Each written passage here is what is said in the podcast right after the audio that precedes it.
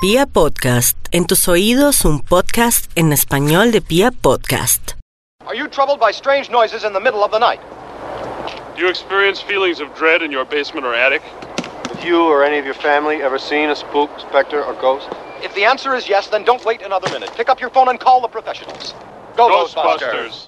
Ghostbusters.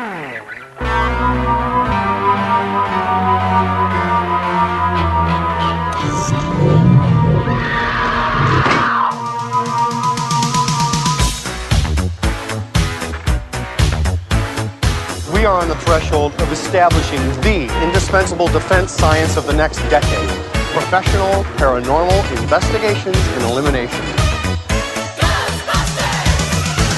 There's something strange in your neighborhood. Who you gonna call? Hola a todos mis chismófolos, soy Carolina Pardo y les doy la bienvenida a un episodio más a Chismes de Película.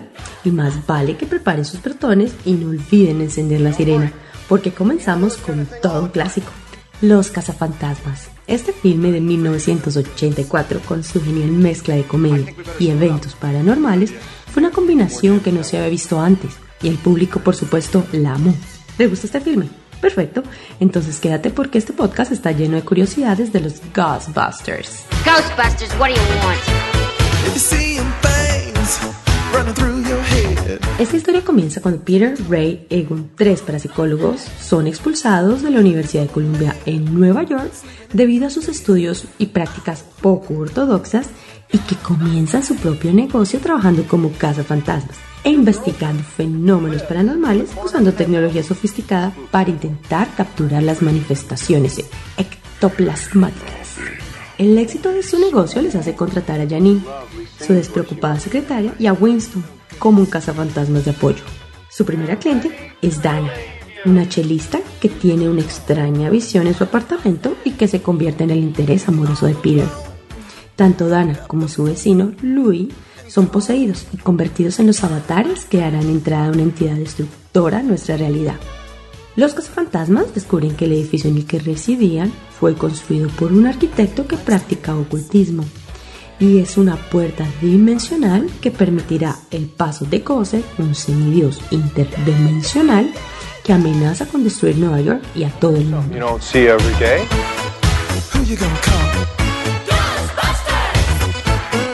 Bueno, ¿qué les parece la historia? Empecemos a hablar de todos los chismecitos deliciosos de Ghostbusters o los cazafantasmas como lo conocemos en Latinoamérica. Y voy a empezar con el primer chisme de nuestro episodio. Les cuento que a la productora se le ocurrió que para aumentar el interés de las personas por esta película, lanzar un comercial en televisión, tomando una parte de la película en la cual las personas llamaban a los cazafantasmas pusieron un número ficticio, un 1800, que permitía a las personas llamar de forma gratuita. Al hacer esto, escuchaban una voz grabada por Bill Murray diciendo, Hola, estamos atrapando fantasmas en este momento, así que deje su mensaje y le llamaremos más tarde. Por supuesto, las personas se enloquecieron con este detalle y llegaron a recibir hasta mil llamadas por día durante seis semanas hasta el estreno de la película.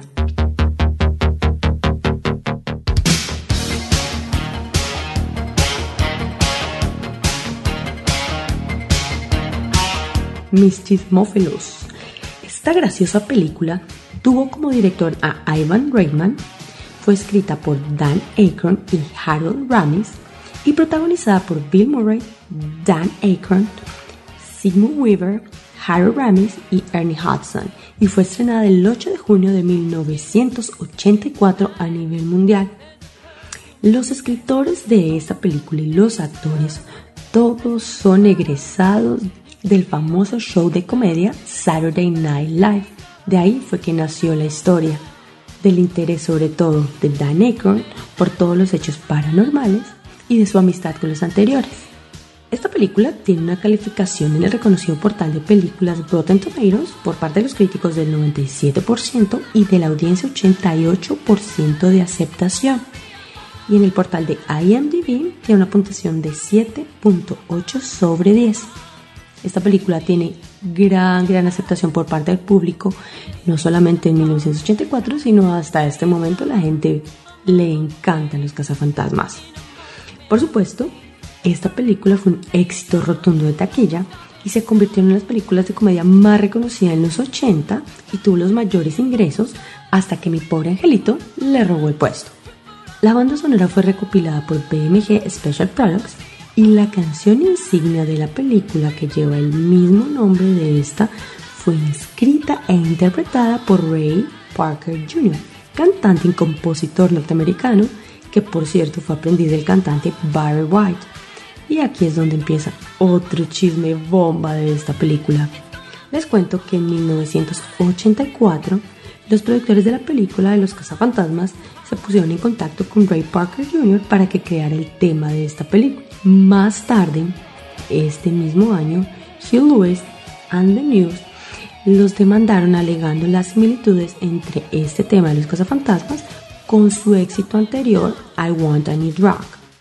De acuerdo con Hugh Lewis, el caso es bastante dañino para él porque Casa Fantasma estuvo en el número uno de las listas durante tres semanas seguidas. Años más adelante, Parker y Lewis llegaron a un acuerdo fuera de los tribunales. Y Hugh Lewis declaró que cree que la causa de sus malas experiencias con las productoras de los cazafantasmas les llevó a involucrarse en la película Back to the Future, Volver al Futuro, que hablamos en un episodio anterior. Además, en el especial de The Behind the Music de la cadena VH1 en el 2004, Hugh Lewis declaró que lo más ofensivo no fue el plagio que hizo Ray Parker Jr., sino que los productores hicieron todo lo posible por copiar su sonido, ya que él inicialmente se había negado a hacer la canción. Entonces, como él no hizo la canción con ellos, la productora simplemente cogió copió su sonido, pero él dice que, su sonido no estaba a la venta y que no estaba para que los productores lo, lo tomaran en ese momento. Como el resultado de las afirmaciones, Ray Parker demandó a Lewis alegando que éste había violado el acuerdo de confidencialidad que tenían pactado y le exigió una compensación económica. Jamás se ha sabido cuánto fue esa compensación económica y bueno, estaremos esperando qué pasa más adelante con este chismecito. Igual, a pesar de toda esta controversia, la canción estuvo nominada a Mejor Canción Original en los Oscars y en los Golden Globes y se ganó el BAFTA en esta misma categoría.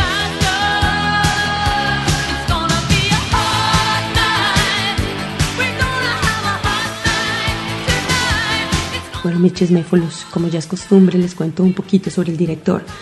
Ivan Reitman es de origen eslovaco es hijo de sobrevivientes de la Segunda Guerra Mundial y su familia emigró a Canadá en 1950 y él desarrolló toda su carrera cinematográfica en este país. Él es conocido por dirigir películas como El pelotón chiflado, Los cazafantasmas 1 y 2, Peligrosamente juntos, Gemelos, Un detective en el kindergarten, Space Jam, Dave, Presidente por un día, Junior, Seis días, Siete noches, Evolución, Mi super exnovia, Amigos con Derechos. Bueno, es un listado de películas súper populares en las carteleras. Ah, bueno, él es muy reconocido también porque le gusta trabajar mucho con los mismos actores. Entonces, él trabajó con Arnold Schwarzenegger en tres de, sus películas. Trabajó con él en Gemelos, en Detectives en el Kindergarten, en Junior, también con Bill Murray. Protagonizó algunas de sus películas. Entonces, para que conozcan y busquen un poquito más sobre estas películas interesantes de este director. En el guion original de Los Cazafantasmas les cuento que se desarrollaría en una época futurista, en el 2050. Habrían muchos equipos de cazafantasmas en vez de existir bomberos, todas las estaciones de la ciudad serían de cazafantasmas. Sin embargo, una película futurista y con tal número de cazafantasmas costaría mucho dinero en producir. Por este motivo fue que contrataron a Harry Ramis para que adaptara la idea de una época actual y sobre todo que costara mucho menos dinero para poder producirla. La idea original de los cazafantasmas o Ghostbusters tenía como protagonista a John Belushi, Dave Aykroyd y Eddie Murphy. Los tres formarían parte de un equipo SWAT y se enfrentarían a los cazafantasmas también con varitas mágicas en lugar de armas científicas. El filme sería 100% de comedia. Como les dije antes, estos tres personajes habían trabajado en Saturday Night Live, habían empezado a trabajar este proyecto desde mucho antes.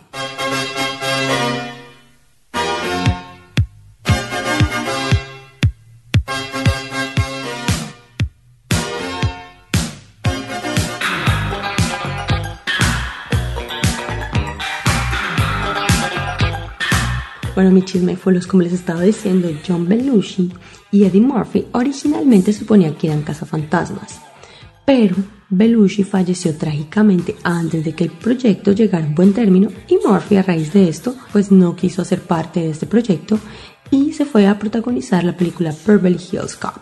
Murphy fue reemplazado por Ernie Hudson, quien interpretó a Winston Sidmore.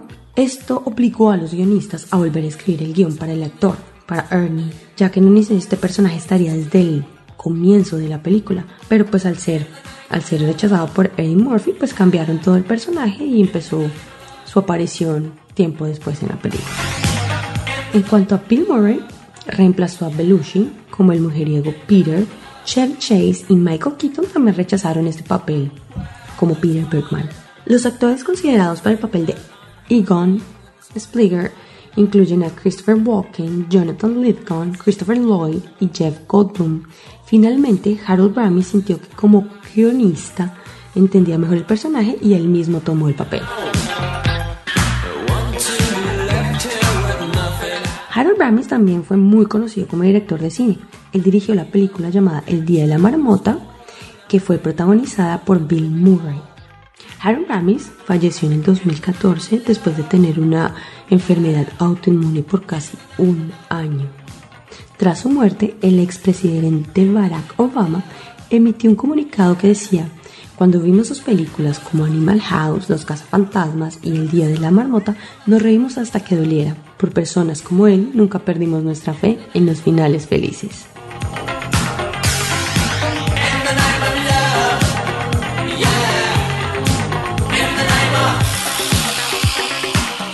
Después de esto también los fanáticos de la película acudieron a la estación de bomberos en donde se realizó este filme, colocaron pequeños altares llenos de barras de chocolate y panecillos twinkles o submarinos en referencia a su personaje.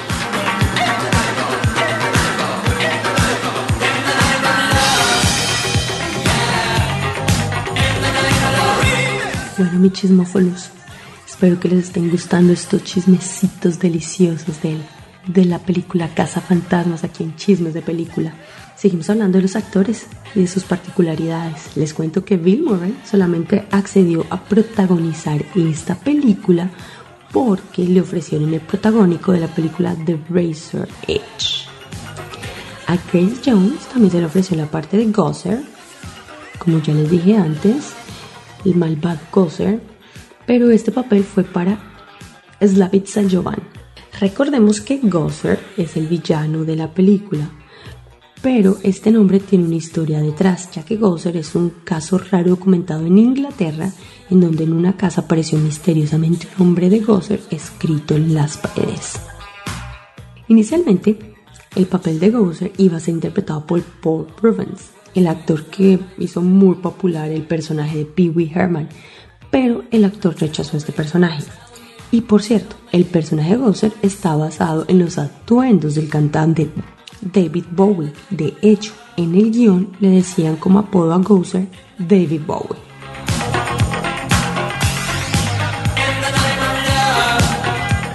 ¿Ustedes se acuerdan de ese fantasmita verde? En inglés se conoce como Slimmer. Y nosotros en Latinoamérica lo conocemos por su nombre pegajoso. Este personaje fue creado como homenaje al actor y comediante John Belushi, como les conté anteriormente, falleció antes de que se iniciara este proyecto y cuál fue parte de la creación de toda esta idea. El que le puso este nombre fue Dan Aykroyd, porque ellos eran muy buenos amigos y se refería siempre a este fantasma como John Belushi. Así que de ahí viene un homenaje bastante particular. Además, como les dije anteriormente, todos los actores de esta película eran comediantes con una trayectoria muy amplia, muy buenos. Por lo tanto, la película tuvo casi un 40% de improvisación en sus escenas, que es un porcentaje muy alto. Y no es que no se lo tomaran en serio, sino que el director tenía demasiada confianza en los actores, sobre todo en Bill Murray y en el comediante Rick Moranis. Hay escenas de 5 minutos que son improvisadas y que dejaron lejos lo que estaba escrito en el, en el guion.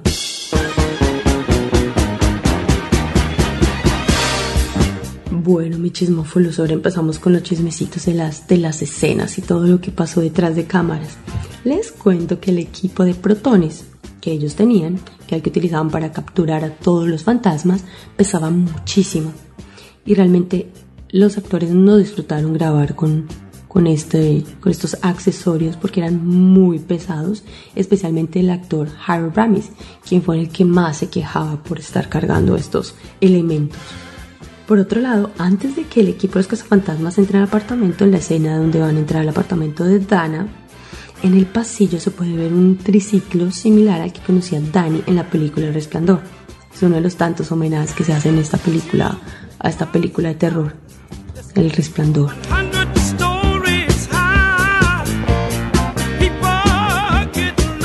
En otra escena, en donde nos muestran las noticias en los periódicos de cómo se van haciendo cada vez más famosos los cazafantasmas, podemos encontrar una noticia curiosa en el encabezado de un periódico que dice Princess D expecting again y se refiere a que la princesa Diana de Gales está esperando otro bebé.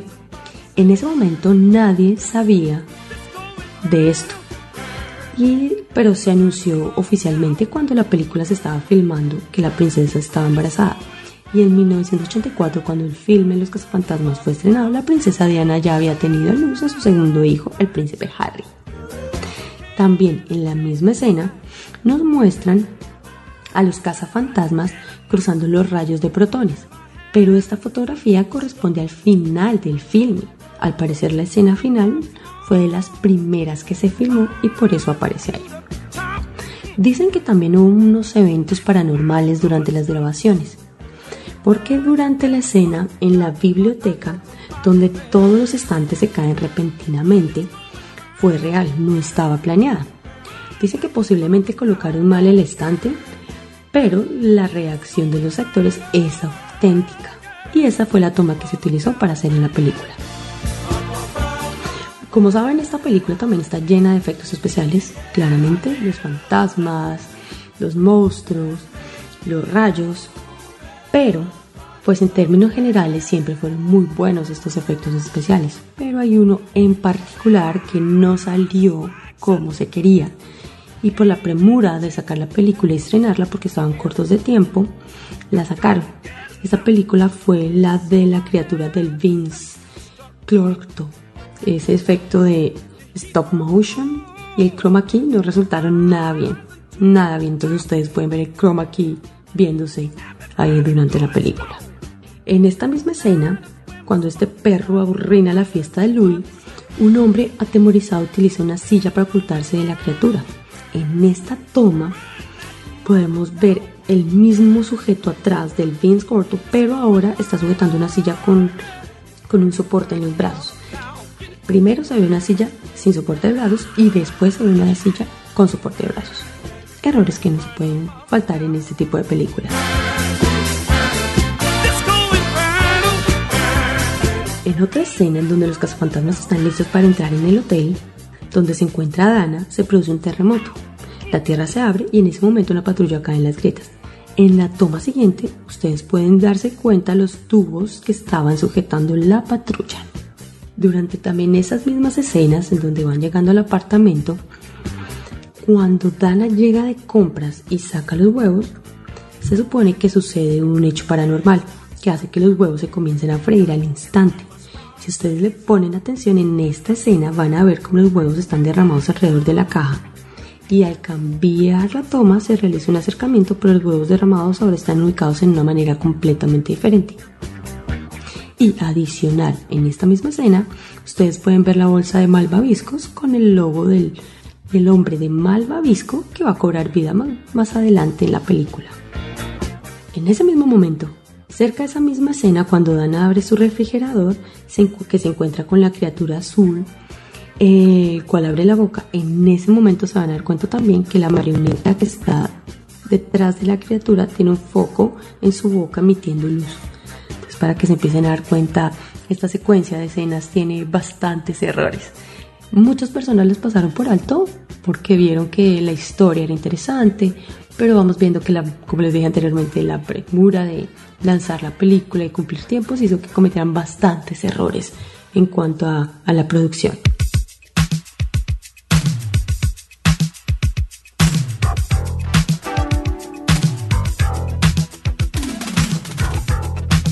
Bueno, seguimos hablando de, de las escenas, cosas interesantes que pasaron en esta película. Eh, la escena en donde ellos están en la cárcel es una escena que se hizo realmente en una cárcel real y por lo tanto decía Dan Acorn que ese edificio estaba embrujado. Le recuerdo que Dan Acorn viene de una familia de, que estudia todo el tema paranormal. Es más, tuvieron hasta un show en alguna cadena de televisión en donde se mostraba todo lo que hacían. Entonces él siempre ha tenido ese tema muy claro él asumía y decía que la cárcel estaba embrujada. Hay un error en el guion precisamente. El error se ve cuando Ray y Aegon salvan a Louis. Ray le comenta acerca de la explosión de Tugunska en 1909, pero esto no es verdad, porque la explosión de Tugunska sucedió en 1908. Para quienes no conozcan de lo que estoy hablando, este suceso se trata de una fuerte explosión en Tugunska causada supuestamente por un meteorito o pues un asteroide. La detonación fue similar a la de un arma termonuclear y la energía liberada fue superior a 30 megatones. Este suceso es un misterio todavía, se habla mucho de él y ha sido inspiración y se ha hablado de él en películas como Hellboy, Star Trek, en The X-Files y en videojuegos como Call of Duty, World of War y Assassin's Creed.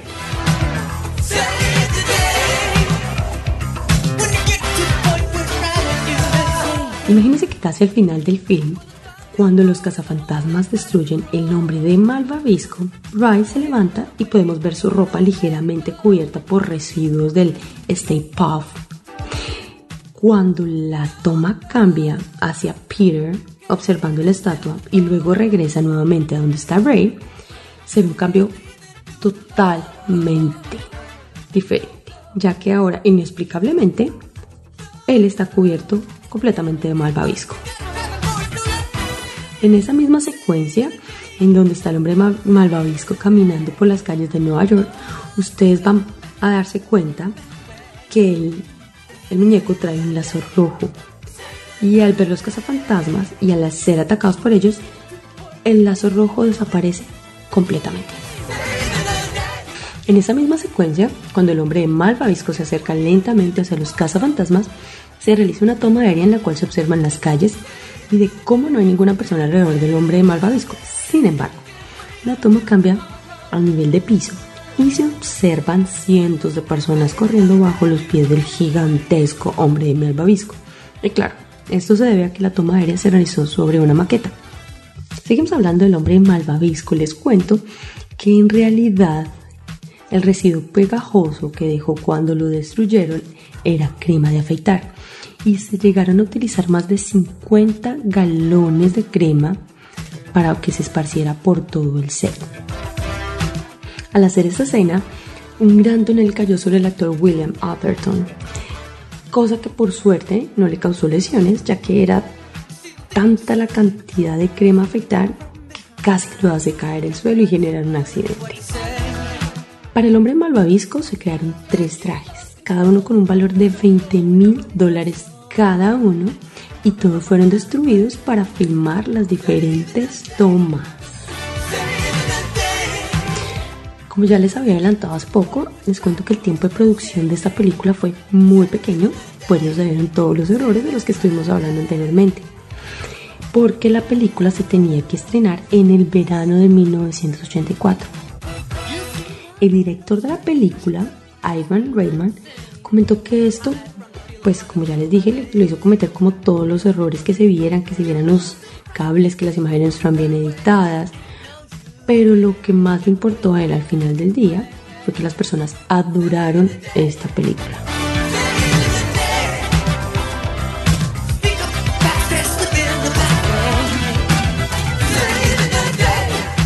Las criaturas demoníacas que se ven en esta película, Azul y Vince Clorto, fueron diseñados basándose en las estatuas reales de la antigua iglesia de Filadelfia.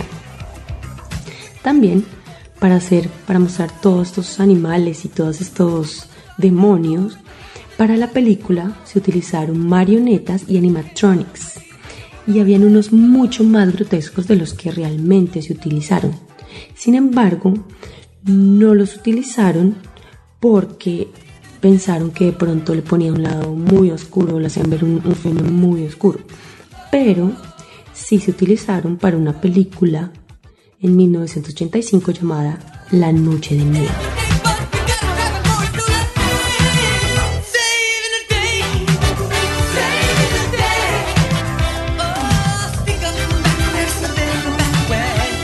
También les cuento que el diseñador de sonido, Richard Bex, fue el encargado de crear el peculiar sonido de las sirenas que se utiliza en el ectomóvil. Utilizó el sonido de un leopardo, utilizó una grabadora Ampex AG440, mezcló y lo editó con otros audios para obtener el sonido de las sirenas de los cazafantasmas.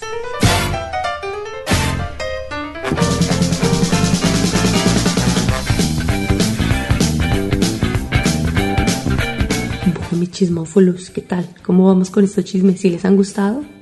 Ahora les voy a hablar un poquito de la locación. El apartamento de Diana fue una locación real. Está ubicado en el 55 del Central Park. Este es un duplex que en algún momento perteneció a Calvin Klein y fue escogido pues para la película por su diseño tipo Art Deco. Por otro lado, la famosísima estación de bomberos donde los cazafantasmas tienen su oficina en realidad no era una sola locación, sino fueron dos. Una, un exterior que vemos en la película que está centrada en la ciudad de Nueva York, pero el interior que vemos en el filme se encuentra en el centro de Los Ángeles. Y se realizó así porque en la primera estación de bomberos no había espacio suficiente. Además, el exterior de la primera oficina de bomberos se utilizó en otros filmes de Hollywood, como en la película La Máscara de 1994. Por cierto, si ustedes quieren ver la locación en Los Ángeles, no es un no es como de pronto cuando uno va a los estudios o a es una estación en una en una zona no tan bonita en Los Ángeles, entonces bueno, igual existe, la pueden visitar, pero con mucho cuidado. La mayoría de las escenas fueron grabadas en la Universidad de Columbia en Nueva York, pero ellos no aceptaron que se utilizara su nombre durante este filme. Si había algo que no podía pasar desapercibido en esta película, era el automóvil que utilizaban los cazafantasmas. Era una ambulancia basada en un Cadillac El Dorado de 1959, fabricada por la marca Miller Meteor y bautizado como el Ecto One. El Cadillac fue presentado en diversas versiones para el mercado americano, siendo utilizado principalmente como coches fúnebres y ambulancias. Y el Ecto One en particular era una combinación de estos dos modelos.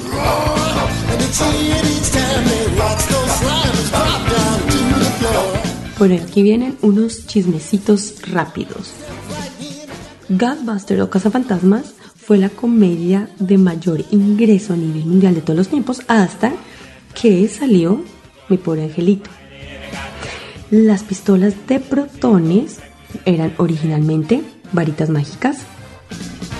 El film se iba a llamar inicialmente Ghost Smashers. La voz demoníaca de Dana Azul fue hecha por el director Ivan Reitman. La escena de la fiesta con Rick Moranis y sus invitados es casi completamente improvisada.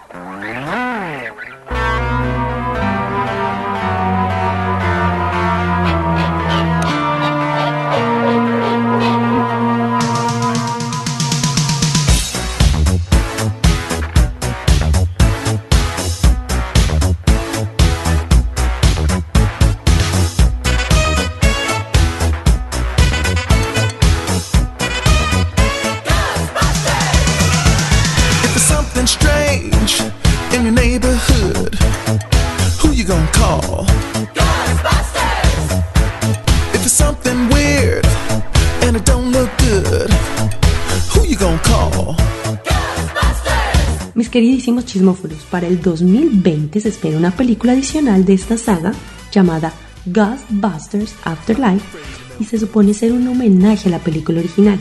El film está dirigido por Jason Reitman.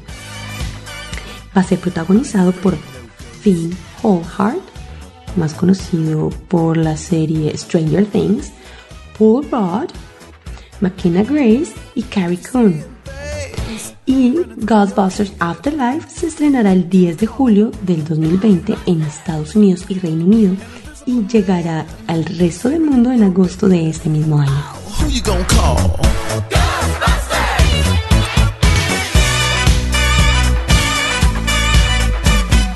Bueno, mis chismefolos, espero que les haya gustado tanto como a mí todos estos chismecitos deliciosos sobre la película Ghostbusters. Nos escuchamos en un próximo episodio de Chismes de Película. Soy Carolina Pardo.